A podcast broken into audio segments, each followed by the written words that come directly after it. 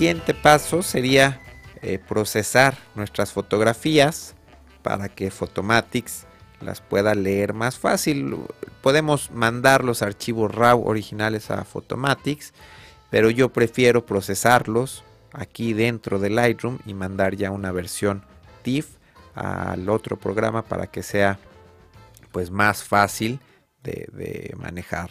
Entonces aquí mm, simplemente me voy a el, panel de exportar en Lightroom.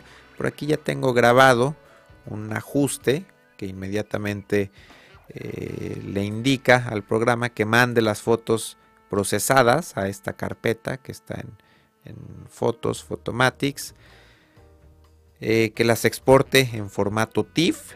Aquí hay que pues tratar de, exportar siempre al formato TIFF sin compresión. El espacio de color que utilizo es Adobe RGB 1998 y lo más importante exportarlas a 16 bits por canal. Eh, mi cámara tira a 14 bits, entonces eh, si yo bajo la fotografía a 8 bits, pues bueno, estoy perdiendo algo de, información de color. Entonces lo ideal aquí es conservar pues la mayor cantidad de información. Mezclar y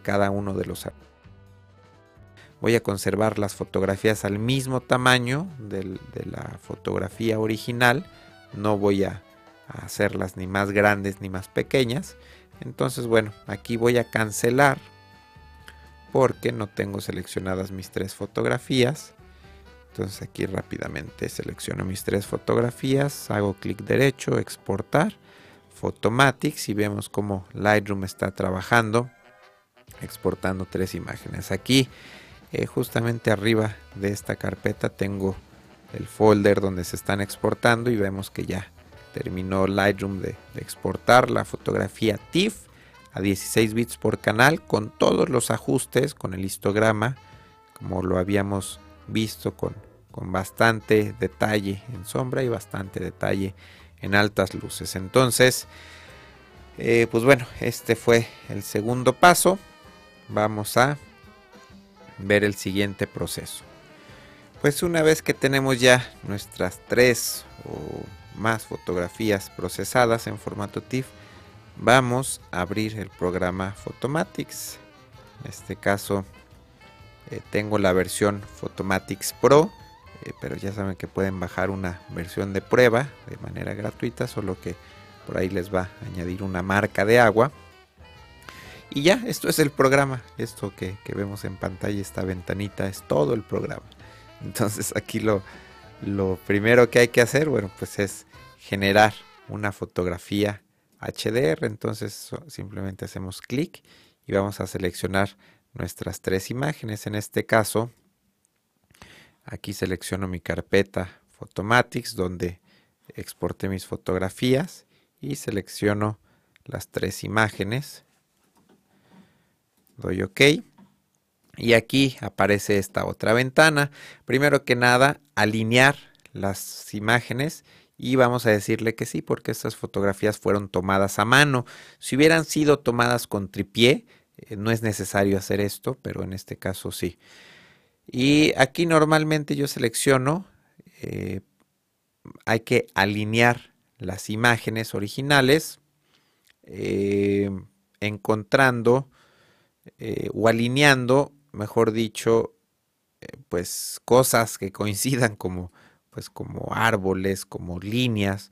Aquí tenemos otra opción, corrigiendo ejes horizontales y, verticales, pero a mí me ha dado mejor resultado Matching Features. Entonces, activamos esta palomita en este caso que fueron tomadas sin tripié. Eh, no activo la reducción de aberración cromática porque ya lo hice desde Lightroom. Tampoco aplico reducir ruido porque también ya lo hice desde Lightroom. Tengo imágenes pues relativamente limpias, estoy trabajando con archivos TIFF eh, relativamente limpios. Aquí eh, tenemos la opción de reducir eh, pues como efectos, como movimiento de agua, de hojas, incluso objetos, gente que, esté en movimiento Y bueno, si alguna ocasión tienen fotos con estos problemas, pues pueden probar con las diferentes opciones, incluso detección normal o detección alta, para ver si pues les beneficia esta función. En estos casos no, le vamos a, pesar de que puede haber pequeño movimiento de, hojas de las palmeras, eh, que seguramente hay, pues bueno, le voy a decir que no, que no eh, intente reducir estos eh, movimientos. Y finalmente tenemos tres opciones de cómo se maneja el color. Entonces la opción primera es la que normalmente funciona bien, incluso aquí está recomendada. He probado con imágenes lineales, pero no, me gusta más los resultados mejor, la saturación de la primera opción. Entonces simplemente hacemos clic en generar imagen HDR y vemos cómo el programa está trabajando, estaba alineando primeramente las imágenes y bueno, rápidamente eh, pasó a fusionarlas las tres imágenes. Entonces, esto que vemos en pantalla, esta es una imagen HDR. Ahora, esta imagen tiene 32 bits de profundidad de color. Incluso esta fotografía la, la podemos eh, pues grabar. La vamos a grabar en, nuestro escritorio.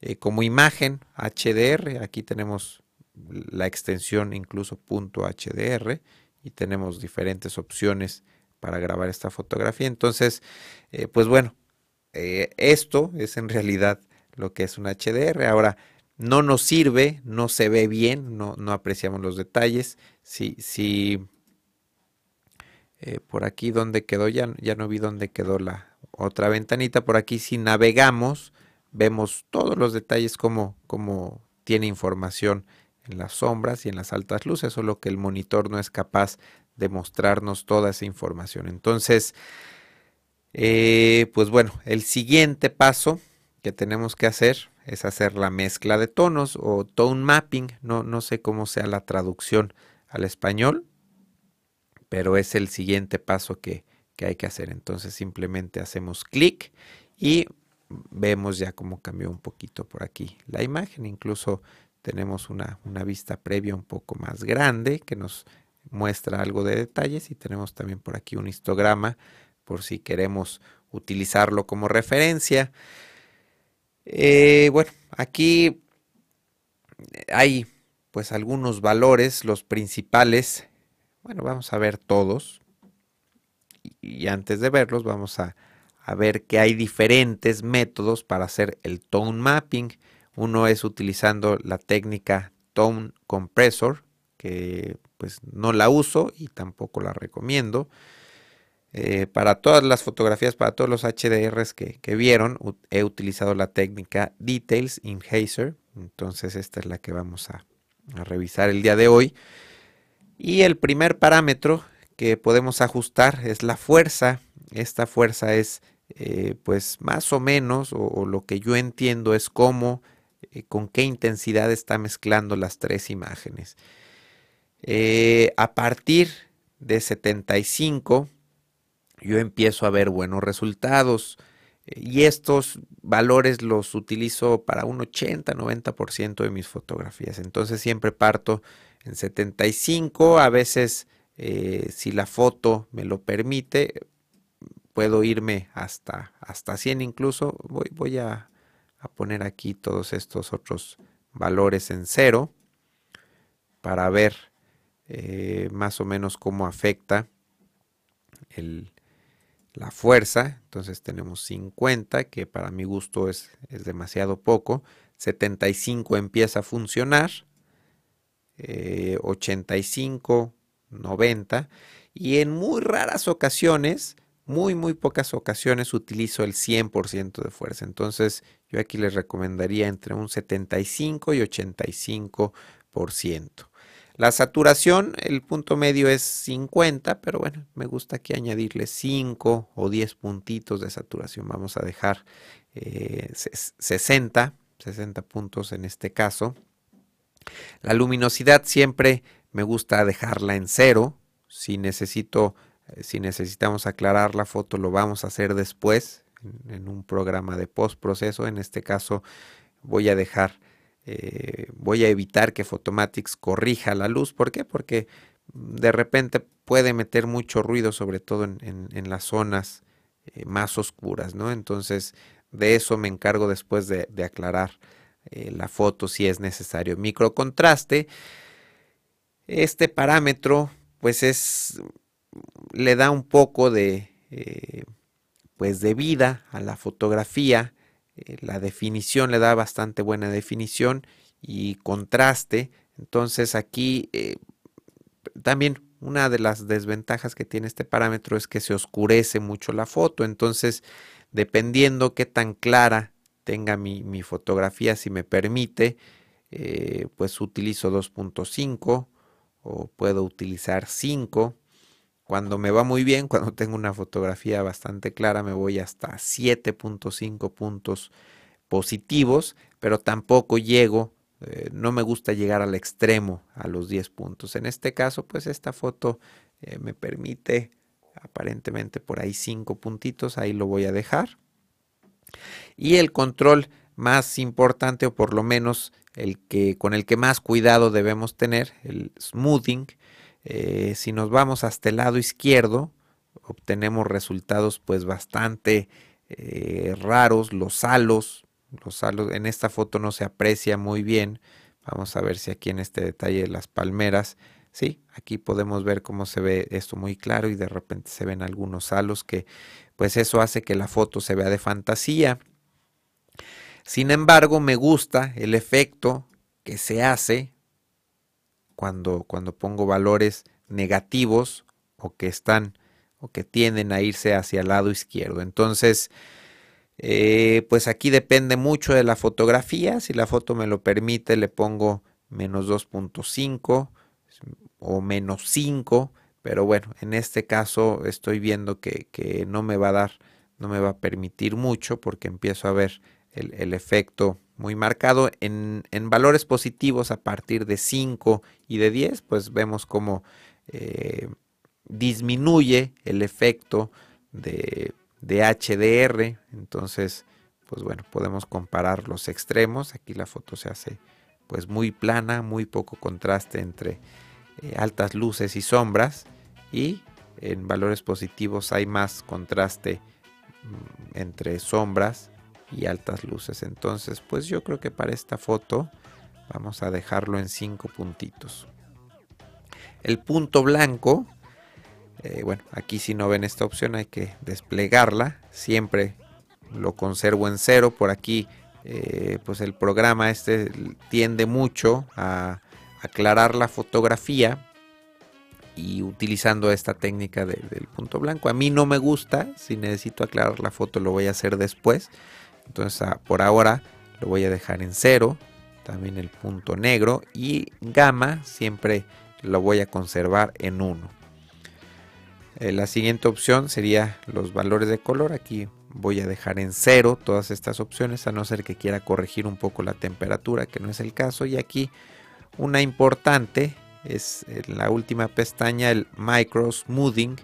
Aquí he visto eh, que, números grandes, incluso vamos a probar ahorita con, con 20 y vamos a ver si alcanzamos a ver el, el cielo, pues estamos muy alejados, a ver si alcanzan a ver ahí un poquito mejor, me voy a ir a cero y vamos a ver el cielo un poco sucio, no sé si alcancen a percibir un poco de ruido en el cielo, entonces si aquí he estado probando con, valores altos de micro smoothing y me quita mucho la textura, sobre todo en los colores lisos, en particular en, los cielos. Entonces, pues aquí eh, me ha funcionado como estándar para casi todas mis fotografías este valor de 20.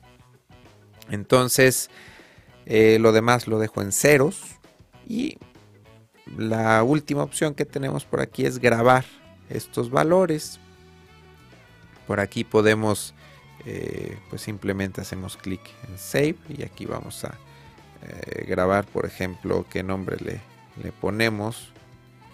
Eh, pues bueno, valores 1, valores de prueba le voy a poner. Y incluso aquí eh, Photomatics nos da algunas, algunas opciones. Vemos este efecto como es. Esto es un, HDR muy mal hecho. Entonces, pues no se ve natural. La idea es que se vea natural. y bueno, aquí tenemos valores de prueba eh, que me va a funcionar y estos valores me funcionan para muchas muchas de mis fotografías entonces pues aquí tranquilamente eh, podría grabar podría grabar estos valores y aplicarlos para diferentes fotografías tomadas en diferentes condiciones de luz entonces eh, pues bueno estos son los parámetros lo que hacen cada parámetro y bueno pues hay que jugar hay que experimentar con, estos valores para que las fotografías puedan quedar a su gusto y por aquí ir, ir grabando los ajustes para tener pues rápido acceso en un futuro.